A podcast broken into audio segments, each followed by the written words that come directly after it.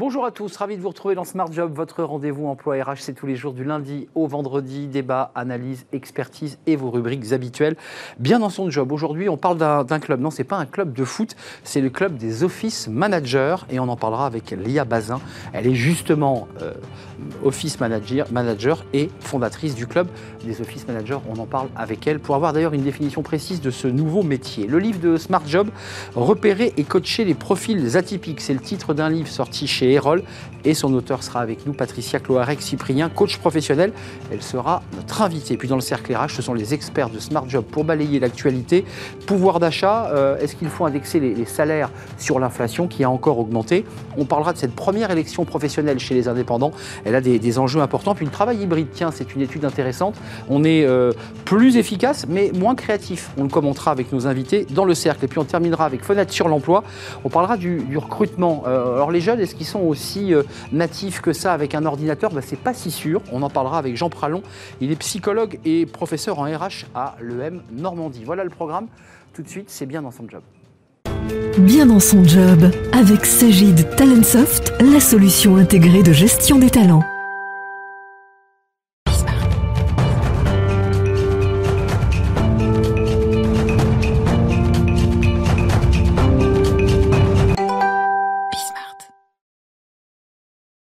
Bien dans son job. Et pour être bien dans son job, je me suis laissé dire qu'il fallait avoir un office manager. Et on accueille Lia Bazin. J'ai eu du mal à le dire, un office manager, mais j'ai réussi à le sortir. Fondatrice de ce club des office managers. Vous organisez d'ailleurs un, sommet euh, dans quelques jours. Ce sera euh, mardi, ça. mardi. Euh, on va parler avec vous de ce, de ce, sommet, de ces office managers, mais d'abord pour le grand public qui nous regarde, qu'est-ce que c'est quoi un office manager? Je, je, me suis gratté la tête et j'ai eu du mal à trouver. C'est normal. C'est un métier qui est très, enfin, très récent, euh, qui est peu connu, mais qui est essentiel dans les entreprises de petite taille. En fait, l'office manager, c'est quelqu'un qui fait plusieurs métiers à la fois, euh, qui est à la fois RH, comptable, facility manager, euh, qui va s'occuper du bureau, du workplace, qui va s'occuper également de la com interne. Elle va, en fait, enfin, je dis elle parce que ce sont beaucoup de femmes. L'office manager va travailler dans des entreprises de petite taille qui ont besoin de réactivité, de souplesse, et qui, en fonction des actualités ou de la croissance, euh, va pouvoir déployer ces différentes casquettes pour s'adapter aux besoins de l'entreprise et des collaborateurs. On va parler de votre club évidemment et, puis de ce, sommet euh, que vous organisez le, 17 mai, l'Office Manager Summit. On va en parler, mais euh, vous, parce que vous êtes Office Manager, euh, on vous a recruté sur quoi? Vous vous êtes présenté comment? Parce qu'en fait, comme vous êtes un couteau suisse, on se présente comment En disant je suis surtout RH avec une dominante. je ne sais pas comment vous êtes vendu? C'est une excellente question. Il n'y a pas encore de formation pour devenir Office Manager. À l'époque, je suis devenue office manager en 2015. On devait être à peu près 500 en France. Euh, C'était un métier qui était connu uniquement dans la tech, qui aujourd'hui se répand à d'autres secteurs d'activité. Startup tech? Startup tech. Euh, et aujourd'hui, on le retrouve dans plein de secteurs d'activité différents. C'est plus uniquement un luxe réservé aux startups. Je pense que j'ai été recrutée précisément parce que j'avais pas de parcours type. Hmm. J'étais débrouillarde. Ouais. Euh, donc globalement, dans un bureau, dans une start-up où ça bouge, où euh, ça se transforme beaucoup, dès qu'il y a un petit souci, tiens, tu vas voir l'office manager. Exactement. Donc on pousse la porte d'un bureau ou de l'open space où vous êtes, et globalement, à vous de vous débrouiller. C'est un peu ça. Il y a un peu de ça. C'est un petit peu de ça. Euh, c'est à nous de nous former pour répondre à toutes les possibles situations qui se passent dans l'entreprise. Moi, je fréquemment, quand on a du mal à me présenter, même mes propres collaborateurs, parfois, quand ils me présentent, ils disent Ah, bah là, c'est le bureau de l'IA, tu peux aller la voir si. Bah, pour à peu près tout. Oui, c'est ça, c'est exactement ça. Euh, pour tout, on, répond, on s'occupe de tous les sujets euh, pour lesquels il n'y a pas forcément quelqu'un de dédié mais qui doivent être résolus. Mais ça veut dire que vous, devez toucher un énorme salaire parce que vous occupez la, fonction de, de six postes ou dans la négociation, ça doit jouer quand même quand, quand les office managers disent mais attends, je vais faire ça, je vais faire ça, je vais faire ça, je vais faire ça. À la fin, vous, ça se négocie ou pas? Je, souris, mais. alors, pour les normes salaires, euh, non. d'accord. Bon, ça c'est fait. Euh, mais quoi on a la chance parmi les fonctions support d'avoir quand même euh, des salaires, je pense, un petit peu au-dessus de la moyenne. on bénéficie par contre d'une reconnaissance très forte de nos collaborateurs. Euh, et je bah pense que c'est déjà un très belle. Euh, ouais, bah oui, parce que vous, vous, les sauvez, vous sauvez, comme on dit, des coups, vous les dépannez, vous les accompagnez. Et j'imagine que, et on va parler évidemment de ce, de, ce club, mais vous êtes en prise directe avec les fondateurs de la start-up Parce que parfois, on touche à des sujets extrêmement sensibles et qu'automatiquement, vous soyez en prise directe avec eux, j'imagine. Oui, tout à fait. Alors, on n'est pas uniquement dans les startups, mais on est effectivement, on a un lien très particulier puisqu'on est à la fois dans l'équipe dirigeante Oui. et dans l'équipe, euh, dans, dans- parmi les collaborateurs. Vous êtes un pont, en fait. On est à la jonction. Euh, Mm. Je parlais avec l'intervenante euh, en- ensuite, qui, je lui ai expliqué mon métier qu'elle ne connaissait pas. Elle me disait, mais en Ah bah, fait, elle aussi. elle non plus. Elle me disait, mais en fait, vous êtes comme la corde qui va relier les différents services, qui va faire le lien entre euh, la direction et les collaborateurs. Je trouvais que c'était une très belle image. Alors, un club, parce que vous avez démarré peu en 2015, vous étiez très Ouais. très peu, vous comptiez presque sur les doigts d'une main, mais euh, si je lis bien, vous, vous êtes aujourd'hui quoi 3000 membres recensés, donc il y aurait 3000 office managers euh, dans les entreprises françaises. Un peu plus. Euh, J'estime le nombre feed managers à à peu près 10 ou 15 000, euh, en me basant sur LinkedIn, tout simplement. On était 500, donc quand j'ai commencé à monter ce club, j'avais simplement besoin de parler avec d'autres personnes faisant mon travail. Échange d'expérience. prendre des conseils, euh, me former en fait tout simplement. Donc j'ai commencé à simplement faire des déjeuners avec les office managers Oui, bien sûr. autour de moi. que après, ça s'est agrandi. Ça a grandi parce qu'il y avait un besoin, parce que les office managers sont isolés dans leur profession et ont besoin de se former. Et de fil en aiguille, on est euh, 3000 adhérents aujourd'hui au club des office managers. Euh, mais dans la nomenclature, excusez-moi, c'est un peu concret, euh, dans la nomenclature INSEE, ça n'existe pas, Office Manager? Vous êtes rangé dans quoi? Alors là, euh, je dois avouer que je n'ai jamais quoi regardé. C'est RH C'est. euh, On est côté RH, on est dans les fonctions support. Euh, je suppose qu'on est entre les RH et les fonctions d'assistant à la direction. C'est quoi les choses que, les plus dingues par rapport à cette fonction que vous nous décrivez, qui est très nouvelle pour nous dans le vocabulaire? C'est quoi les, les- les choses les plus extravagantes qu'on ait pu vous demander et, et- et face auxquelles vous avez, vous avez dû répondre? Euh, j'ai dû annoncer à mon équipe qu'on s'était trompé sur les salaires, sur le virement et qu'on allait devoir rectifier, qu'on avait payé tous les salaires en double, que c'était de ma faute, mais que j'allais réparer cette erreur. J'ai annoncé euh, à des équipes des déménagements euh, dans des endroits auxquels on s'y attendait pas. J'ai annoncé qu'on partait en séminaire à Barcelone. Ça, ça euh, va Ça, ça va. Ça, ça se passe plutôt bien. J'ai Ouais. annoncé qu'on allait devoir euh, se séparer de collaborateurs parce qu'on avait. Ça, c'est aussi la mission de l'Office Manager? Oui, parce que l'office manager, à nouveau, est très souvent dans des entreprises où il n'y a pas encore de RH. Euh, moi, par exemple, j'ai toujours été dans des entreprises de moins de 60 Oui, collaborateurs. bien sûr. Donc, euh, J'arrive, on est 20. Je repars en général, on est 50, 60. ça, ça monte vite. Là, la RH arrive. Mais avant, c'est moi qui fais office de RH, qui fait office de workplace manager, qui fait office de chargé de la com interne. Donc, vous avez appris en marchant et, et- et vous vous êtes renforcé dans quel domaine? Avant d'arriver, avant de prendre ces postes, vous connaissiez vos qualités et vos faiblesses. Où est-ce que vous avez beaucoup progressé à travers finalement le, le- le fait d'avoir occupé ce, ce poste d'Office Manager? Euh, je pense que c'est surtout les sujets de culture, euh, marque employeur, Mm.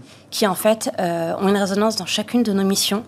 Tout ce qu'on fait, simplement la décoration du bureau ou euh, le- la- le- la- les traitements administratifs des contrats, en fait, pour moi, ont un lien avec la culture et avec sûr. la marque employeur.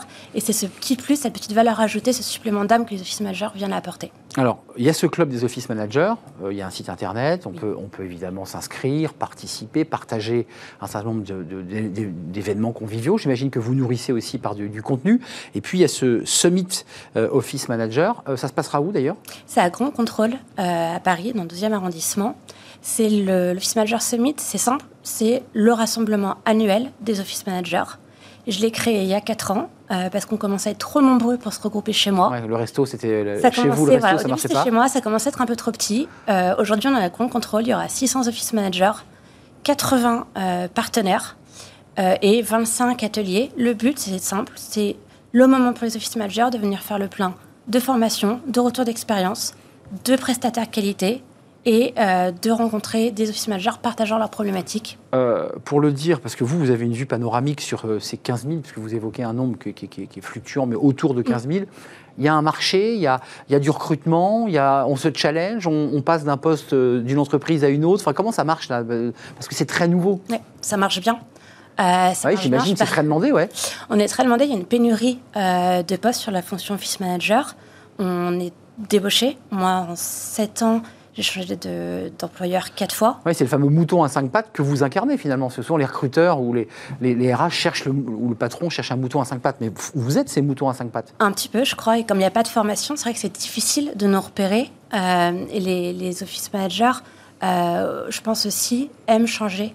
Euh, de 2-3 ans, parce qu'on fait le tour et en fait on dépend de la croissance. Quand l'entreprise commence à grossir, là d'autres fonctions support arrivent et l'office manager euh, va changer un petit peu de rôle. Oui, il y a un petit côté dans ce que vous décrivez un peu mercenaire finalement aussi dans ces boulots, parce qu'il faut répondre très vite, être très agile. Et puis une fois que vous avez fait le tour de la boîte et répondu à peu près à tous les problèmes ou les annonces, bon bah c'est bon, vous faites le tour, c'est ça l'idée. Et vous passez sur une autre aventure. Alors, j'ai aussi beaucoup d'exemples dans la communauté. De gens qui sont posés. Qui sont posés. Euh, moi, j'ai travaillé spécialement dans des entreprises en croissance. Hmm. Mais dans les entreprises qui ont une croissance plus douce, l'office manager peut rester en poste longtemps. Mais c'est vrai, j'aime bien ce côté mercenaire. Euh, alors, ça manque de modestie. Mais moi, j'aime dire que je suis un peu le MacGyver, mais le MacGyver qui touche aussi au RH et à la mine pas, euh, pas qu'aux problèmes de bureau et de réparation. Oui, c'est MacGyver. Aussi. Vous réparez aussi les office managers? Moi, j'ai une journée type. Euh, je vais passer les payes, donner les tickets restaurants, organiser le team building annuel, réparer les toilettes ou faire en sorte qu'ils soient réparés et euh, faire une séance de coaching slash psy avec un collaborateur pour essayer de l'aiguiller et de l'orienter. Euh, et ça, j'allais dire, ça rentre pas dans votre fiche de poste parce qu'on ne vous a pas écrit. Euh, tu devras aller réparer des toilettes quand elles sont cassées. Ça va sans dire. Mais je veux dire, vous, vous l'intégrez dans votre fonction. Vous dites pas à votre patron, bah écoute, non, je suis désolé, tu appelles un plombier. C'est-à-dire que l'office manager, il a aussi cette capacité comme ça d'ultra souplesse, au-delà même de ses compétences. C'est bien ça dont il est question. Oui, tout à fait. Il y a des situations où je vais déléguer et on attend de moi que je le fasse. Hmm. Mais il y a aussi des situations où je vais me retrousser les manches euh, et trouver une solution. J'ai déjà ouvert la porte d'un bureau avec une radio et je sais, parce que c'est un sujet dont j'ai déjà parlé, je ne suis pas la seule à avoir déjà fait ça. Parce qu'à un moment donné, on doit pouvoir rentrer dans le bureau et si va le temps que le serrurier arrive, on teste des choses. Oui, c'est ma question de tout à l'heure. C'est des choses un peu extravagantes que vous avez faites, dont celle-ci d'ouvrir la porte parce que le patron a besoin d'accéder à l'ordinateur, parce que parce qu'il faut que l'entreprise continue à vivre. Merci en tout cas d'être venu nous éclairer sur ce tout nouveau métier. J'ai compris ce qu'était un office manager euh, ou une office manageuse pour les femmes. Office manager. Manager, ça vous va. Euh, merci Ilia Bazin, euh, fondatrice de ce club donc il y a un site internet et puis il y a le, le, Summit, l'Office Manager Summit, euh, mardi, euh, dans le deuxième arrondissement. Ça sera facile à trouver, j'imagine, qu'en allant sur internet. s'inscrire. Et les Office Managers sont des gens très agiles, ils trouveront très facilement. Merci de nous avoir rendu visite et bonne chance pour ce sommet. Euh, le livre de Smart Job, c'est tout de suite. On parle du coaching. C'est une coach qui va parler au coach, vous allez voir. Le livre de Smart Job. On parle coaching, euh, repérer et coacher les profils atypiques. On en parle avec son auteur, Patricia Cloarec-Cyprien. Bonjour, ravi de vous accueillir sur le, plateau. Coach professionnel certifié, votre société s'appelle Sequoia Coaching, on en parlera. Et vous vous intéressez, alors ce sont des acronymes, mais on va en parler dans quelques instants, les HPI, les TDAH, les DIS, les Asperger, les hypersensibles, euh, qui parfois posent quelques difficultés aux coachs, parce que c'est et aux managers, et parfois aux parents, parce que je sais que vous avez envie de les toucher. Mm. D'abord, un petit mot sur euh, Sequoia Coaching, parce que vous me racontiez, c'est intéressant que, vous nous le disiez en quelques mots, que votre parcours aussi de, de professionnel, de femme, euh, a connu un petit accident avec un burn-out, et, que, et pour vous reconstruire, vous êtes parti aux États-Unis et que vous avez vu des séquoias. D'où ce jeu de mots. C'est exactement ça. C'est-à-dire que euh, c'était pas franchement pour me reconstruire, mais c'était vraiment le, point de départ de, mon après. C'est-à-dire que je remontais de cette phase de, difficile de burn-out. Un nouveau départ. Un nouveau départ. Et, et ça a commencé avec ce voyage. Euh, devant les arbres. Euh, devant les arbres. Et donc j'arrive dans, dans le Sequoia National Park et je vois cet arbre majestueux avec une couleur impressionnante. Et euh, je me dis, waouh, on ne peut pas le regarder vite on est obligé de prendre son temps pour le regarder, pour le voir. Et ensuite. C'est un peu une, image aussi de la manière dont on aborde quelqu'un en coaching. Exactement, exactement. Prendre son bah, temps prendre pour regarder quelqu'un. Et ils ont l'air de se ressembler, mais ils ne se ressemblent pas. Et ensuite, on arrive devant le Sherman. C'est le plus ancien, le plus gros. Et j'arrive devant mmh. cette affiche d'arbre. Je lis jamais les affiches d'arbre. Mais là, je ne sais pas pourquoi je l'ai lu. Et il explique le fonctionnement d'un séquoia. Et là, euh, j'ai été émue aux larmes. Mais vraiment. Touchée. J'ai été touchée. Parce que finalement, euh, le séquoia est un arbre avec des racines très profondes, euh, horizontales, verticales, donc il y a une vraie assise pour supporter euh, les mmh, mouvements. Bien sûr, comme il est très grand. Voilà, et en Californie, il y a des, tempêtes, il y a des, des, feux. et ce que je comprends, c'est qu'il y a tout un système interne dans le séquoia pour gérer ce feu. Mmh. Donc, système d'irrigation interne, l'épaisseur de l'écorce, l'organe de reproduction qui se trouve dans l'écorce, donc si jamais... il se protège, il est capable de, se résister. Et il se reproduit en cas, de, en, cas d'échec, on va dire, entre guillemets, s'il le feu prend trop. Euh, ça, c'est votre nouveau départ, c'est le choc des arbres, de ces séquoias qui sont des arbres en effet absolument dingues. Et vous devenez coach. Et je me dis qu'on devrait tous avoir ce système en nous. De protection, de défense. De protection et de force, parce qu'il y a ce système de protection, de force et de longévité. C'est l'un des arbres les plus, euh, hmm. qui vit le plus longtemps au monde. Donc hmm. ce système de longévité, c'est un arbre puissant. cette beauté, cette puissance. Et en euh, même temps, cette envie, quand on est devant un séquoia, on a envie de, de le prendre. De le prendre. Ouais, c'est vrai, c'est vrai. Hmm. Euh, pour faire le lien et la passerelle avec votre travail de, coach, il y a prendre le temps aussi, et c'est d'offrir ou de proposer à celui que vous allez accompagner de pouvoir enfoncer un peu plus ses racines, de pouvoir être capable de mieux résister euh, au quotidien, au monde euh, environnant. L'angle, le coaching, est quelque chose d'assez généralisé. Il y a beaucoup de coachs, mais ce qui est intéressant dans l'angle de votre livre et que j'ai trouvé passionnant, c'est d'abord que vous nous faites un, éphéméride assez détaillé euh, des, typologies de, personnes qu'on dit atypiques. Et en fait, il n'y a pas que les surdoués. Alors vous les traitez évidemment, ceux qui ont, un très haut potentiel. Vous le traitez, c'est le premier que vous traitez. Mais il y a aussi plein d'autres, notamment le HPI et le DIS. Alors celui-ci est très troublant, le DIS. Oui. En plus, il est troublant parce que alors, le DIS, quelque part à l'école, c'est celui qui est le plus connu. Quelqu'un qui est dyslexique va être euh, vite repéré. C'est quelque part celui qui est le plus connu, mais il est connu chez l'enfant, moins chez l'adulte. C'est vrai. Et euh, toujours pris sous l'angle de la difficulté. Parce qu'effectivement, à l'école, on demande aux enfants euh, d'écrire, de lire, donc toujours pris sous l'angle de la difficulté. Pareil pour le trouble d'attention, hmm. toujours pris sous l'angle du trouble. Alors, il y, a une typologie, et ça c'est intéressant parce que ça ne touche pas que les coachs qui accompagnent ces personnes, parce que hmm. parfois vous êtes face à quelqu'un, vous, ne, la connaissez pas, cette personne, et elle est déstabilisante. Il y a cette personne qui qui a trouvé la réponse avant tout le monde et qui va couper la parole, vous le racontez dans le détail. La personne n'a pas fini sa phrase, qu'elle veut immédiatement résoudre le problème, coupe la parole, et vous dites dans le mauvais tempo et finalement se faire remarquer. Euh, ça, c'est quelle typologie de, profil atypique? Alors, ça peut être quelqu'un qui a un trouble d'attention. Ça, c'est d'accord. C'est euh, euh, ce, trouble un peu de l'inhibition, c'est-à-dire que cette, cette difficulté qu'on va avoir à, décider de ne pas faire ce il est sans filtre, en fait, ce que vous dites. Il n'y a pas de filtre. En fait, il n'y a, pas la capacité que, que vont avoir d'autres fonctionnements cérébraux de se dire ça, c'est pas pour maintenant, hmm. ou ça, c'est prioritaire. La personne y va, elle le dit. Et ça, évidemment, dans une entreprise, enfin même, même d'ailleurs dans une séance de coaching, c'est extrêmement déstabilisant.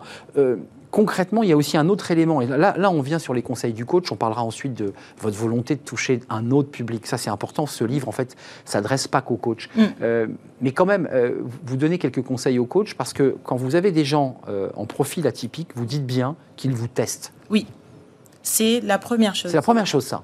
Ils vous testent. Et ça, c'est quelque chose. Alors que ce soit en coaching avec des enfants, c'est encore plus fort ou des adultes, il y a vraiment cette phase de test. Et c'est pas un test sur les diplômes, c'est pas un test sur un, c'est vraiment un test sur la personne. Est-ce que tu m'apporteras? Qu'est-ce que tu vas m'apporter? Est-ce que tu es pertinent pour moi? Est-ce que tu es juste Est-ce que tu es vrai? Hmm. Est-ce que tu me fais perdre du temps, hein, vous le dites hein? Et est-ce que tu vas me faire perdre bah, du temps ou pas? Et ce sont des personnes, le coaching n'arrive jamais en première intention. Donc ce sont des personnes qui connaissent euh, des psys, des kinésiologues. Euh, à une époque, j'avais fait une étude il y a des parents, qui, 200 parents m'avaient répondu, et euh, il y avait euh, plus de 50% qui avaient vu plus de 7 professionnels avant 12 ans. Ouais, vous dites même, j'ai une expression qui est terrible, vous dites ils, les ont cassés. Quoi. Ils, ont, beaucoup d'atypiques euh, ont, détruit des coachs parce qu'en fait les coachs n'arrivent plus à les gérer. Oui. Euh, comment on fait alors là? Parce que est-ce que ça vous est arrivé d'ailleurs vous dans votre parcours de coach? Parce que là vous êtes aussi formatrice de coach, mais euh, vous avez vu des situations où vous dites mais je trouve pas la, je trouve pas la clé, j'arrive pas à entrer quoi. Pour l'instant non. Bravo, parce que c'est pas simple. Pour l'instant non. Euh, pour l'instant non. Vous réussissez toujours à trouver oui. un passage. Le passage c'est toujours le même l'authenticité, le naturel. Ça paraît très, très, très simple et en même temps, c'est très compliqué mm. parce que ce passage-là implique déjà de soi-même se connaître. Il y a des coachs atypiques qui ne se connaissent pas. Donc, euh, ah, il y a aussi des coachs atypiques qui rencontrent un atypique. Et voilà, et là, qu'est-ce qui se passe? Bah, Ça bug, là, en général. là, ça peut bugger, ça peut bugger. Donc, euh, pareil pour les managers. Donc, euh, c'est ce travail sur soi qui, lui, est très complexe, qui va permettre d'accompagner la personne là où elle est et de la façon dont elle a besoin. Patricia, ce qui est intéressant dans ce livre, c'est que vous dites j'aimerais aussi que ce livre que vous venez de sortir euh, soit aussi acheté, pris entre les mains de managers. Pourquoi? Parce qu'il y a souvent des difficultés aussi de communication avec ces profils et que les managers disent globalement il me saoule, j'y arrive pas. Enfin c'est ça globalement. Ben, parce que je me dis que tout le monde y perd. Je me dis que d'un côté tout le monde y perd et qu'il y a un, potentiel, un bah vivier de potentiel d'énergie qui est complètement inexploité. Alors c'est génial parce que ça veut dire que dans tout ce qu'on met en place au niveau du, management, des RH, il y a des choses à faire pour le leadership inclusif, pour le management inclusif, pour mettre en place du coaching inclusif. Donc il y, a, il y, a, des pépites Mais pour ça, il faut vraiment les identifier et activement se dire bah, qu'est-ce que je fais de la pépite? Euh, mais vous, euh, qui avez quand même une, expérience, vous avez écrit ce livre, vous avez fait des études, mm. euh, qu'est-ce qu'ils deviennent ces, ces, ces profils atypiques? Ils n'ont pas été coachés, qu'est-ce qu'ils deviennent? Ils végètent Ils quittent l'entreprise Il y en a certains qui réussissent très très bien. La difficulté, bah, je, vais, je vais prendre mon cas, très très belle carrière. Le problème, c'est que cette belle carrière est assise sur aucune confiance. C'est-à-dire que ça, souvent, ça s'assoit sur un syndrome d'imposteur. Hmm. La sensation que, euh, dans mon cas, euh, coup de bol, promotion, coup de bol. ou promotion, ah, tiens, il voulait une femme. En plus, je suis noire. En plus, je suis une femme. en plus, j'étais jeune. Trois quotas en un. Je vais. C'est pas pour mes qualités. Non. Hmm. Plein d'arguments comme ça qui font que hmm. je vais relever défi après défi et j'en ai rencontré plein. Et ça aussi, ça vous a miné finalement? Enfin, ça, ça déstabilise. Ça fatigue, hmm. parce que vous êtes toujours en train de chercher la perfection, la performance. Vous êtes en train de surcompenser votre fonctionnement, mais pas en conscience et en bienveillance, par la honte. Hmm. Et souvent inconsciemment d'ailleurs. Inconsciemment, c'est fait depuis petit. Parce que si petit, on ne se met, ben, depuis la maternelle, un enfant qui ne se met pas dans l'ordre de marche, c'est ça.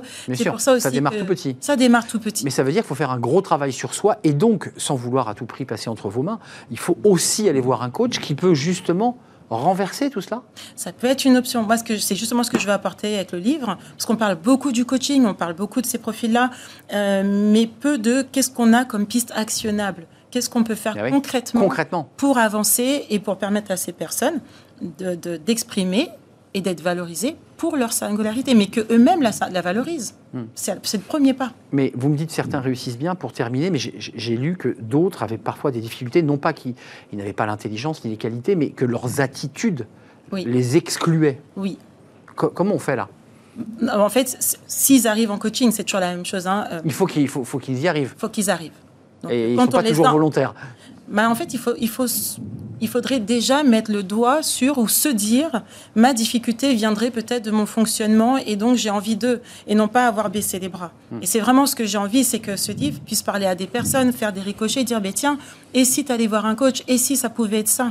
Parce que les statistiques, elles ont euh, cette chose d'intéressante que elles disent voilà 3% euh, ou 2% HPI, c'est intéressant. Mais ça donne au potentiel. Au potentiel. Ça donne aussi euh, le côté rare. Hmm. Et la personne qui est très intelligente, mais qui ne définit pas l'intelligence par l'intelligence logico-mathématique et linguistique, va se dire, ben, euh, moi, je ne suis pas concerné. Je suis pas concerné, je suis pas dedans. Alors qu'effectivement, c'est un haut potentiel, mais il ne le sait pas. Il ne le sait pas. La jeune fille, parce que les jeunes filles se suradaptent, se caméléonisent très très très bien, hmm. qui a un trouble d'attention, elle peut passer au travers. Et alors ceux qui ont, qui sont à la fois HPI et avec un trouble d'attention HPI et avec un 10 vont passer au travers des radars comme ça et s'épuiser à la tâche. À un moment donné, finir épuisé. Lisez ce livre, Repérer et coacher les profils atypiques, HPI, TDHA, 10, Asperger, tous les profils avec des conseils, des encadrés extrêmement pratiques euh, et très concrets justement pour... Oui, c'est euh, très concret. Voilà, J'ai voulu être pragmatique. Et, surtout mise en page de manière à ce qu'il vraiment, euh, on nous prenne par la main dans, la compréhension. Merci Patricia Cloarec-Cyprien. Merci. Sequoia, c'est votre entreprise de coaching qui est un jeu de mots hein, qui ne s'écrit pas comme un Sequoia. Avec un, c'est la créativité. C'est la créativité, c'est apostrophe. C'est ça. Merci de nous avoir rendu visite. On fait une courte pause et on retrouve les experts de Smart Job pour balayer l'actualité. Elle est riche. On va parler évidemment du pouvoir d'achat, des salaires et de plein d'autres sujets juste après la pause.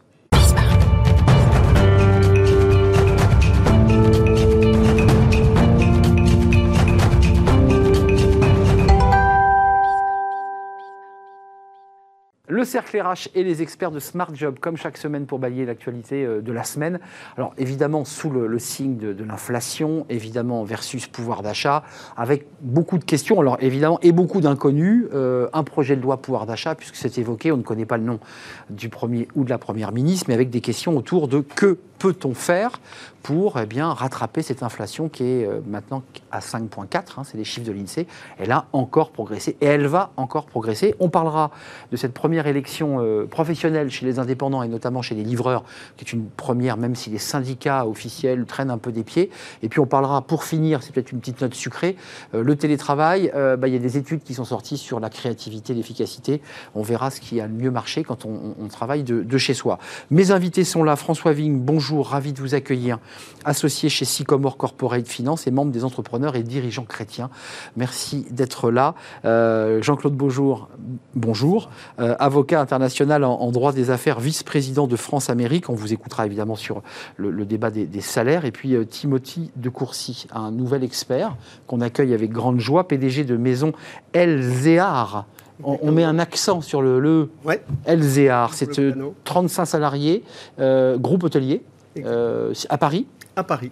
Euh, deux établissements Trois. Trois établissements, du 8e arrondissement 16e arrondissement, 14e arrondissement, 4 étoiles pour les trois. 4 étoiles pour les trois, avec 35 collaborateurs, avec le débat qui est posé au chef d'entreprise. je mets un petit peu de, côté Jean-Claude Beaujour, avocat, mais la question est posée, c'est est-ce qu'il faut, euh, le plus vite possible, dès lors qu'un gouvernement euh, aura été nommé, une première ministre, est-ce qu'il faut indexer les, salaires sur l'inflation? Est-ce que ça vous semble être une bonne idée? Enfin, l'indexation des salaires, ça nous ramène 40 ans en arrière. Hein, on est d'accord. On l'a abandonné en 83, et si on l'a abandonné, c'était plutôt pour de bonnes raisons, et on s'en est pas si mal finalement euh, porté pendant pas mal d'années.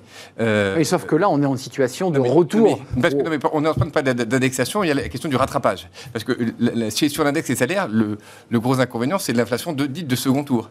Parce que, enfin, surchauffe. Ben non, mais à chaque fois qu'on va, les prix montent. Qu'on va augmenter on va être obligé d'augmenter également, je dirais, les prix. Et donc, on, va être dans une course infinie à l'inflation. C'est pour ça que le mécanisme d'indexation a été abandonné par un certain nombre de pays, comme la France. C'est vrai. Donc, il y a une question de rattrapage. Et il est évident que, notamment pour les petits salaires, on ne peut pas dire aux gens, vous n'augmentez pas, alors que les prix augmentent de 5,4%. Comment font, hmm. comment font les gens en fin de mois? Donc, de toute façon, il, est évident qu'il faut un rattrapage. La, la vraie question, une fois qu'après le rattrapage, c'est comment et pourquoi avons-nous cette inflation Et il faut s'attaquer à ses causes. Cette inflation, elle est un certain nombre de questions qui sont sans doute relativement limitées, potentiellement dans, le temps, comme la fermeture du port de Shanghai, comme la reprise après le Covid et après cette surchauffe après Covid, ouais. Cette expérience un peu étonnante quand les confinements, ils sont très expérimentales et assez dangereuses.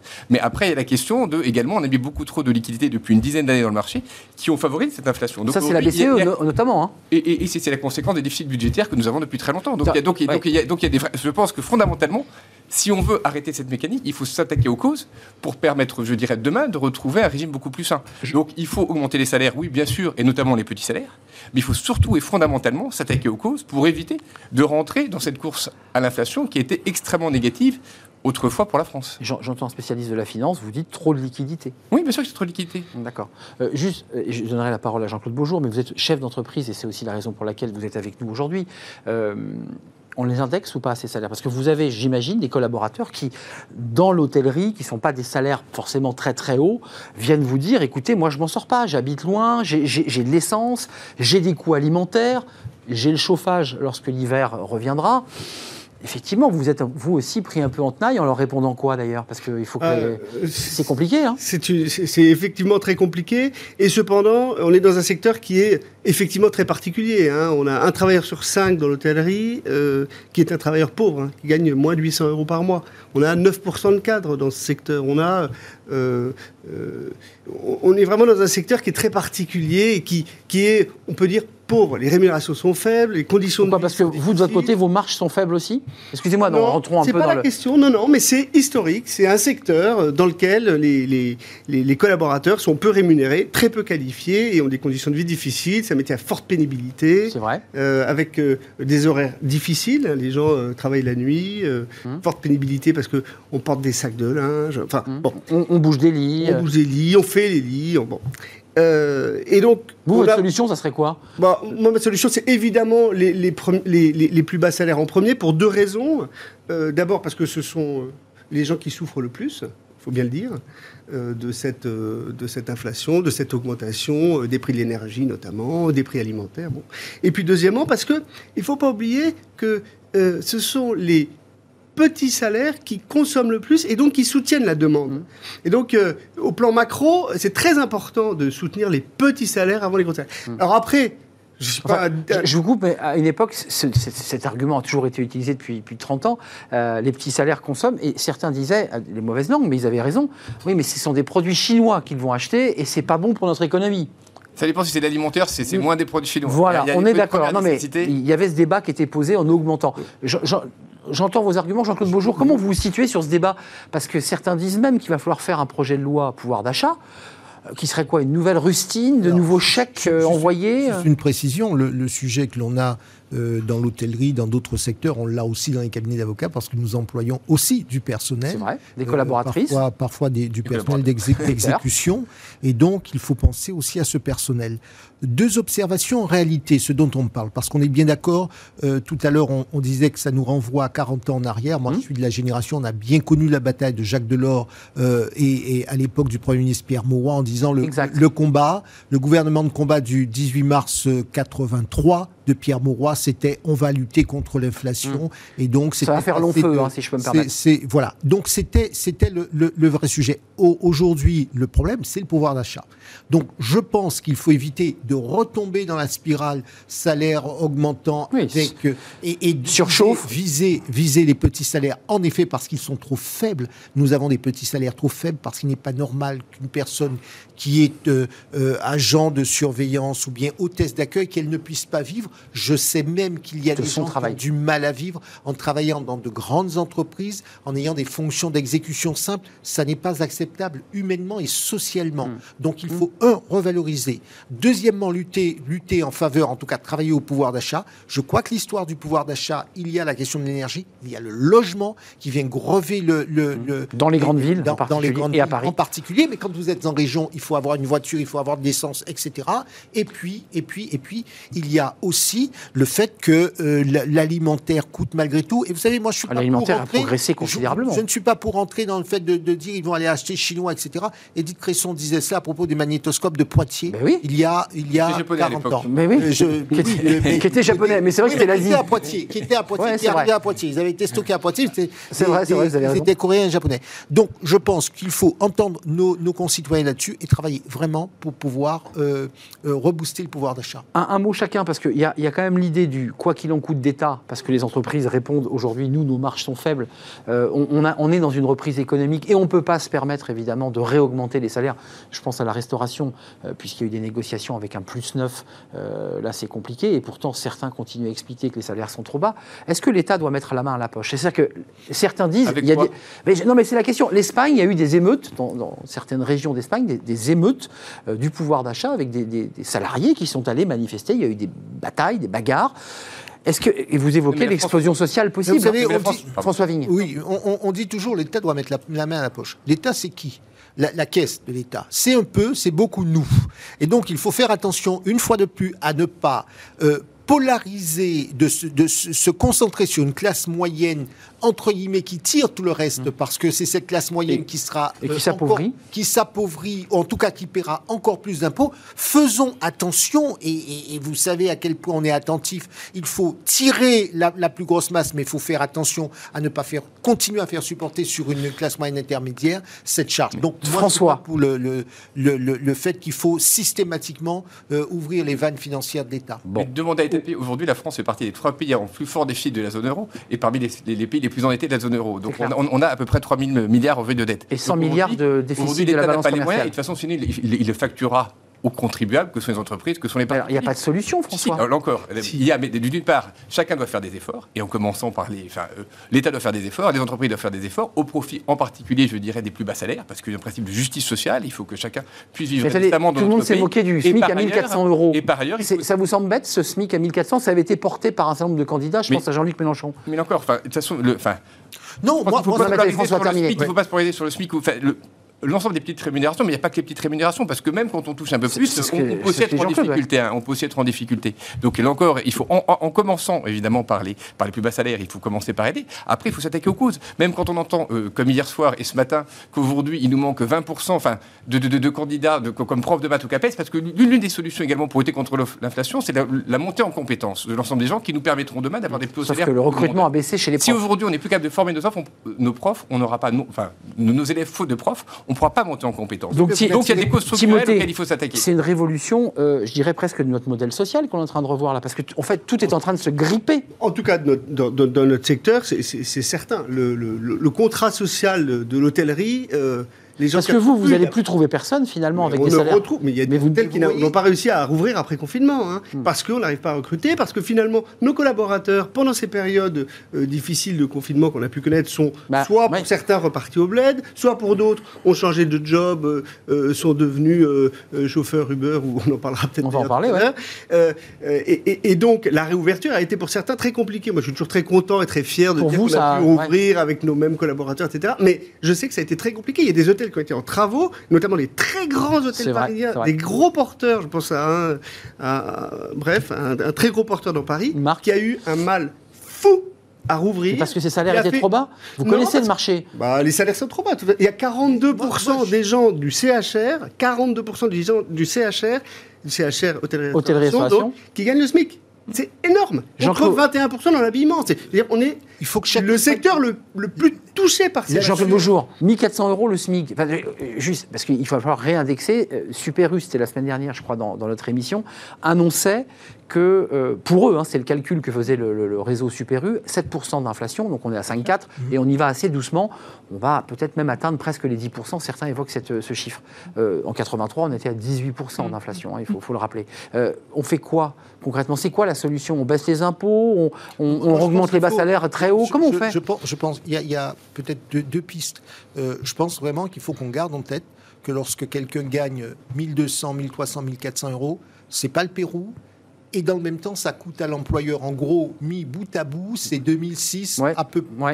Un, peu, moins, un peu moins. Mais, mais c'est 1000 euros en plus sur les bas salaires. Quasiment 1000 euros. C'est-à-dire que pour pouvoir dire à quelqu'un, euh, venez, asseyez-vous, par exemple chez vous, pour avoir une, une hôtesse d'accueil en plus, mm. ça, vous coûtera non pas 1400. Et la personne fait ses calculs. Mais, mais, mais 2000, 2400 euros. Donc c'est vrai que le coût du travail est extrêmement élevé, d'où l'intérêt de maîtriser nos dépenses publiques. Parce que chaque fois qu'on dit qu'il faut des impôts, on crée des taxes, etc. Mais est-ce que vous, juste avant de parler des, indépendants et, du dialogue social, enfin en tout cas d'un début d'élection professionnelle, est-ce que vous craignez d'un mot chacun ces risques, je ne sais pas de mettre de l'huile sur le feu, mais d'explosion sociale, c'est-à-dire d'un risque d'un gilet jaune version 2, mais, mais, mais encore plus fort. C'est pour ça qu'il faut agir avec à la fois rapidité, efficacité et dans le sens de la justice sociale. On n'a pas le choix. Euh, et, faire les réformes qui s'imposent, parce que là encore, il faut refroidir aussi cette inflation. Il faut prendre les moyens de refroidir cette inflation. Sinon, on ira dans le mur. Refroidissons, ça c'est un financier qui parle, enfin un spécialiste de la finance, c'est intéressant. Euh, on fait quoi? ce, Moi qui suis sur le terrain, c'est vrai que c'est un risque, mais il ne s'agit pas d'avoir peur inutilement, il faut justement agir. Et tout de suite, je dis que la rentrée, il va falloir travailler tout l'été pour que la rentrée soit plus acceptable pour beaucoup de nos concitoyens. Et, la vie quotidienne, hein, parce que c'est pas qu'une question de rentrée, hein, c'est la vie quotidienne des Français. On va reprendre, il y a toujours, il y a toujours une soupape sur, sur les et nous sommes un certain nombre à avoir fait des propositions très concrètes à ce sujet. Un mot, euh, Timothée Oui, moi je pense qu'il faut faire deux choses. D'une part, c'est les bas salaires, on en a parlé, c'est la priorité des priorités, c'est une question de dignité humaine. Et la classe moyenne va dire, mais attendez, nous aussi on galère.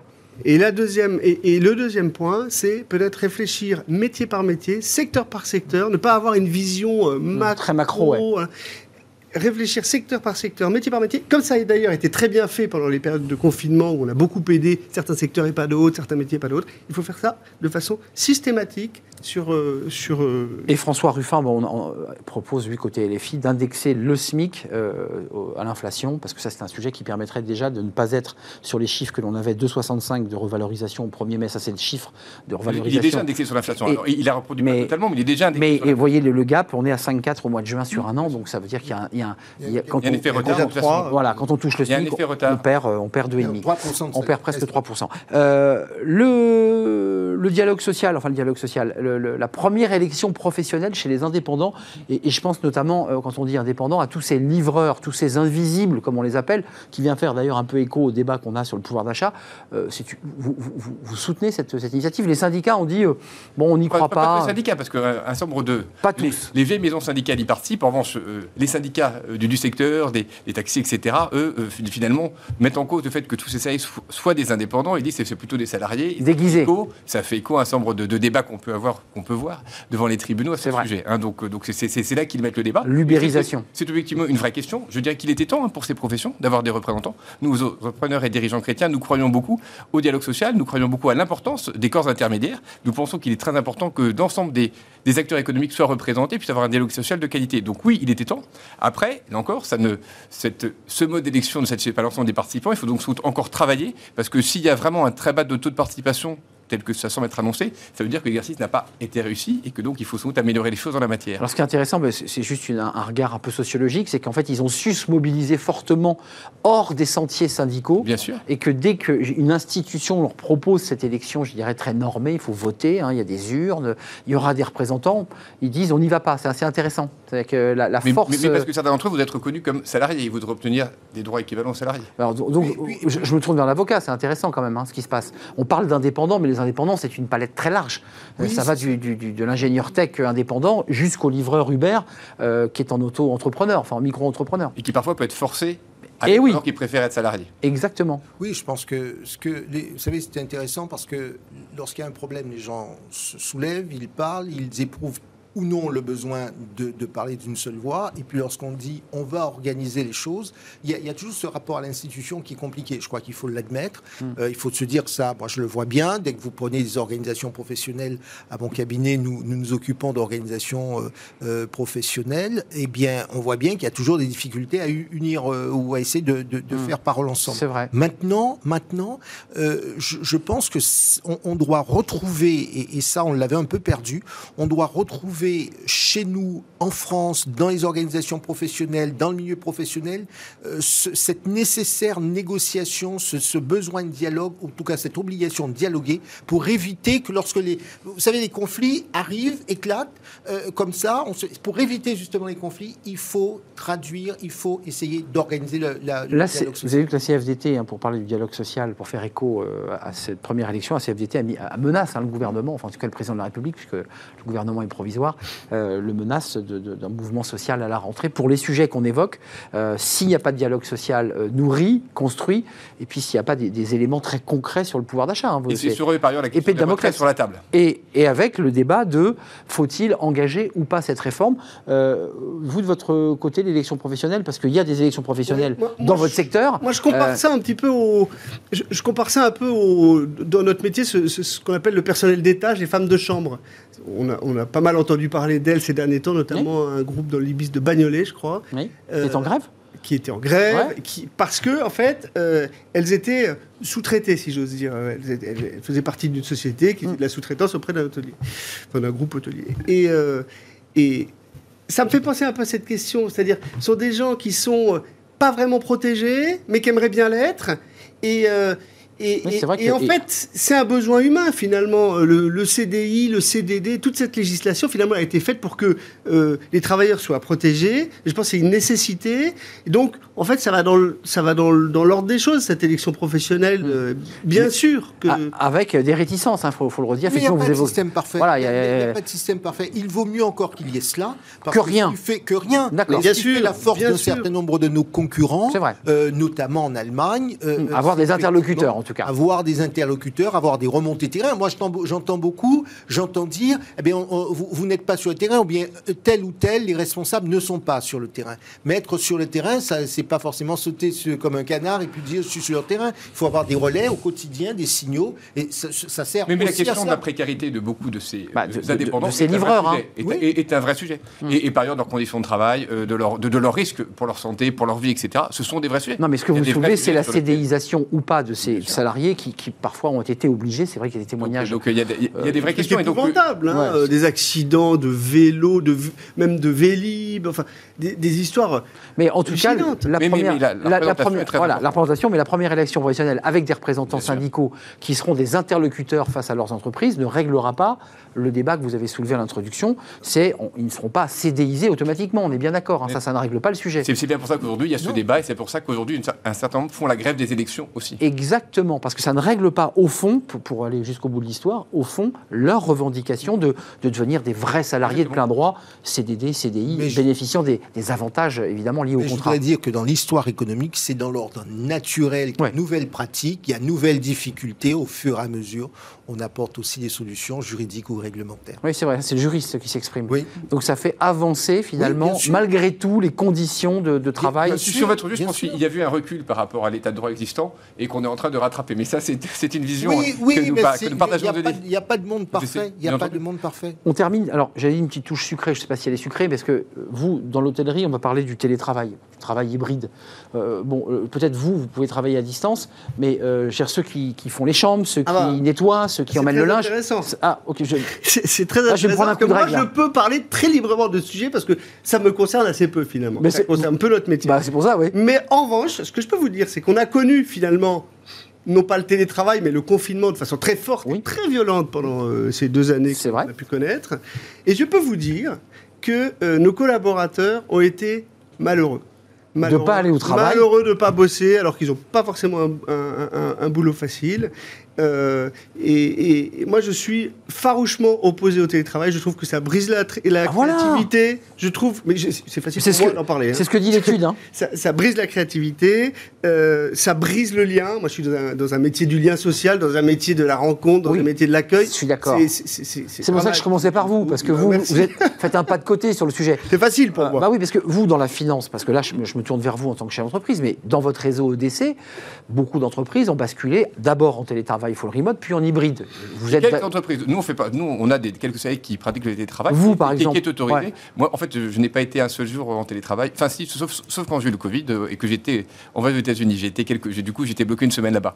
Mais, mais sinon, j'ai été tous les jours au bureau. C'est vrai qu'à titre personnel, enfin, et, encore, quand je vois ces études sur la sur l'efficacité ah, euh, euh, et sur la productivité, c'est pas du tout plus efficace, moins créatif. alors, sur, le moins créatif, c'est probable. Encore que je voyais une autre étude qui disait il y a trois jours que les Français n'avaient jamais été aussi créatifs que pendant le pré-confinement. Je suis assez d'accord. Parce qu'ils fait la cuisine. Donc, donc, enfin, on, oui, ils ont créé sur autre chose. On raconte un peu tout et n'importe quoi. Et, il faut quand même, il faut quand même avoir conscience qu'il y a deux ans, il y a des gens qui disaient qu'on porterait les masques à vie dans les transports. C'est vrai. Lundi, c'est fini. Qu'on ne prendrait plus jamais l'avion. Euh, enfin, donc on raconte un peu tout et n'importe quoi. Et c'est l'inverse. Donc euh, il faut prendre un peu de recul par rapport à tout ça. Mais une fois qu'on a pris un peu de recul par rapport à tout ça, euh, il y a des choses qu'on peut faire mieux éventuellement à distance quand on a besoin de se concentrer. Encore que si on crée les bonnes conditions au bureau pour se concentrer, on peut les faire aussi bien au bureau. Hmm. Il y a des choses en revanche qu'on fait très mal à distance, c'est faire des réunions créatives en effet ensemble, avoir, des, échanges. Donc, François Vigne, vous en tant que chef d'entreprise, parce que là j'ai une réponse très directe.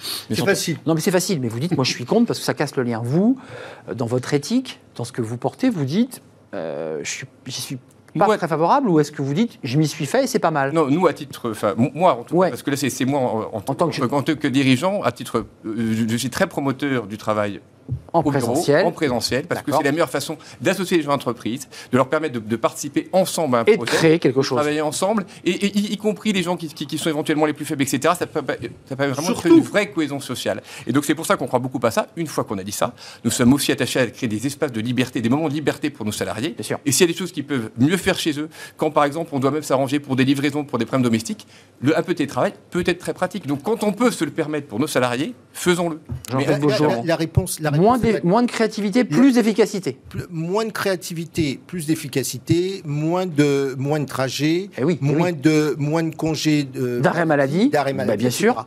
Moi, je, serais plutôt partisan d'un régime assez souple parce qu'on se rend compte de quoi? Effectivement, il faut un minimum de lien social, quelles que soient les activités. Il faut que les gens puissent. Les salariés le réclament. Il faut hein. que les gens puissent se, frotter les uns aux autres. Euh, vous ne pouvez pas faire travailler un stagiaire. On parle d'apprentissage, on parle de formation ah, continue. C'est impossible. Vous ne pouvez pas faire travailler un stagiaire que vous n'avez jamais vu, etc., etc. Donc ça, ça se comprend. Mais dans le même temps, n'oublions pas que nous, depuis vos studios, nous sommes parisiens, mais il n'y a pas que Paris et il n'y a pas que les grandes villes. Quand vous devez faire 30, 40, 50, 60 km pour aller, pour aller au travail, avec le coût de bah, l'énergie, etc. On pourrait. Là, on en revient au salaire.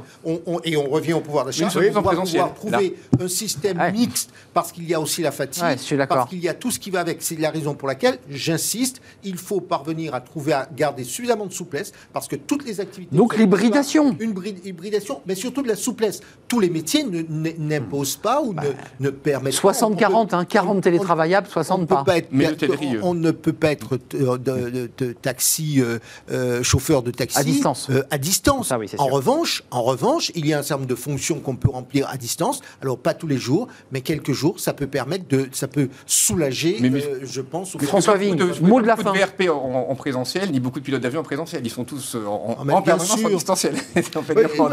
D'ailleurs, vous connaissez la bonne blague où dans un avion, il y, a, un commandant de bord, mesdames, messieurs, je suis en télétravail aujourd'hui, donc je vais piloter l'avion à distance. Tout le monde a essayé de sortir. Ceci étant, vous riez, peut-être que dans 20 ans, si l'émission existe toujours, on sera déjà sur la Google Car euh, qui viendra vous chercher devant les studios euh, sans pilote. Mais j'espère en France qu'on sera tous ensemble dans le studio. Mais ah oui, ça j'espère. Timothée, mot de la fin. Bah moi, je, serais assez euh, heureux qu'on se revoie dans deux ans et qu'on se pose exactement cette même question. On en est où surtout? On en sera où sur le télétravail dans deux ans? Moi, ça ne m'étonnerait pas que ce soit un vieux souvenir. Mais moi, moi je suis pas convaincu. Moi non plus. Je suis pas convaincu. Moi non plus. je pense qu'il y a des choses. Ouais. L'hybridation. un peu d'hybridation. L'hybridation. Vous voyez, par exemple, euh, je crois aussi. On, ne travaille pas forcément dans Paris ou dans une grande ville. Eh bien, un certain nombre de, téléconférences, on a économisé. Moi, j'ai économisé beaucoup de temps parce que ce qui était inimaginable il y a encore trois ans, eh bien, finalement, hmm. aujourd'hui, on se fait une téléconférence, une heure de trajet, une heure de réunion, sans que ça pose de problème à personne. Une heure de trajet retour, c'était trois heures. Ça, c'est bien vrai. Lessivé. Eh bien, aujourd'hui, je préfère, je suis plus efficace à faire. Merci.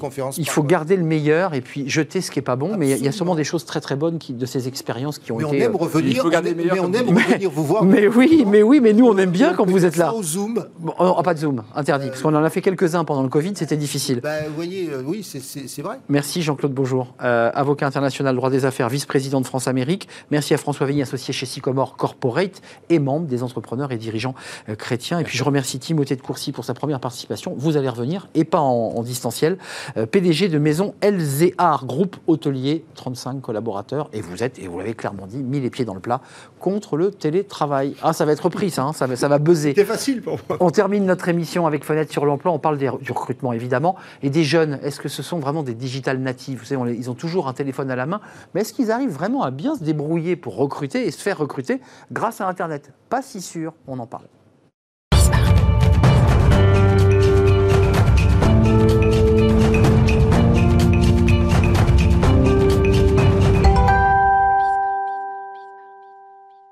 Fenêtre sur l'emploi et on accueille Jean Pralon. Bonjour Jean, psychologue, professeur en RH à l'EM Normandie et vous êtes d'une certaine manière un chercheur. Vous, voilà, vous examinez, vous étudiez des sujets et là on s'intéresse à un sujet passionnant qui fait écho à un débat précédent qu'on avait fait euh, sur ce plateau sur l'électronisme. On pense que ce sont les personnes âgées qui sont déconnectées ou pas connectées et on va s'intéresser au recrutement des jeunes et leur maîtrise réelle des, outils euh, numériques. Euh, digital native, est-ce qu'ils le sont euh, bah, Ils ne sont pas tant que ça digital native, ces jeunes, à travers votre étude. Alors clairement pas, oui. Ça, ça tord le coup, en fait, à l'idée qu'ils surfent, ils maîtrisent. C'est ça l'objet de votre étude. Bah, il y a un vieux fond de l'air en France qui est que les jeunes sont forcément avant-gardistes, plus digitaux, plus techniques, plus écolos aussi que la population en général. Si on voulait rigoler un peu, on se dirait que c'est très Gaston Lagaffe. Sauf que Gaston Lagaffe, il a 70 ans quand même, donc c'est le stéréotype de la jeunesse qu'on a là. Mais c'est pas vraiment une réalité. Et cette jeunesse-là, elle est parfois très acculturée au digital et parfois pas du tout.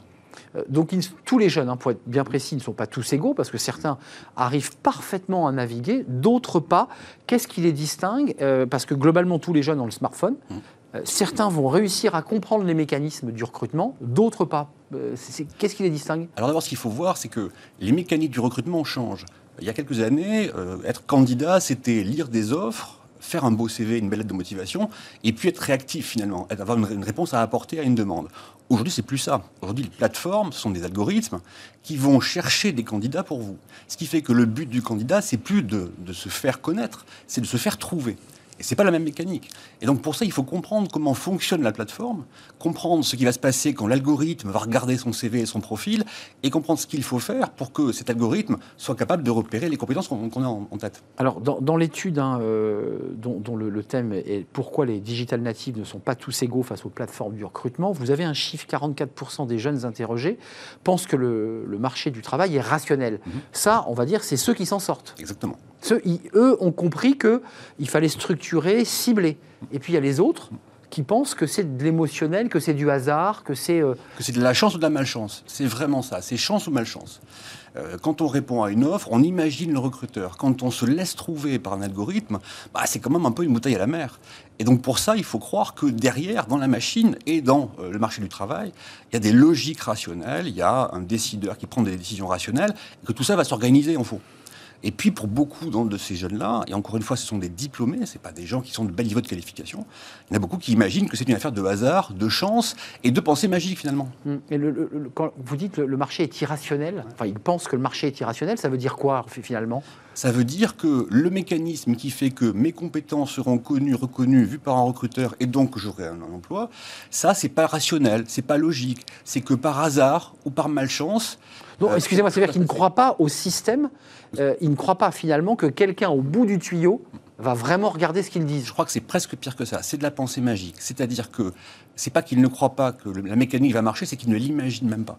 Hein, c'est un peu comme, vous savez, on dit souvent, il y a un machin, le mot machin qu'on utilise pour décrire un truc qu'on ne comprend pas très bien. Mais c'est un machin. Voilà, c'est un machin. Et eh ben c'est un machin pour l'algorithme. Euh, la plateforme, c'est un machin. Donc c'est un truc qui, peut-être par un enchantement quelconque, va faire que leur profil va être vu, mais par qui, comment, par quoi, pour quelle raison Mystère.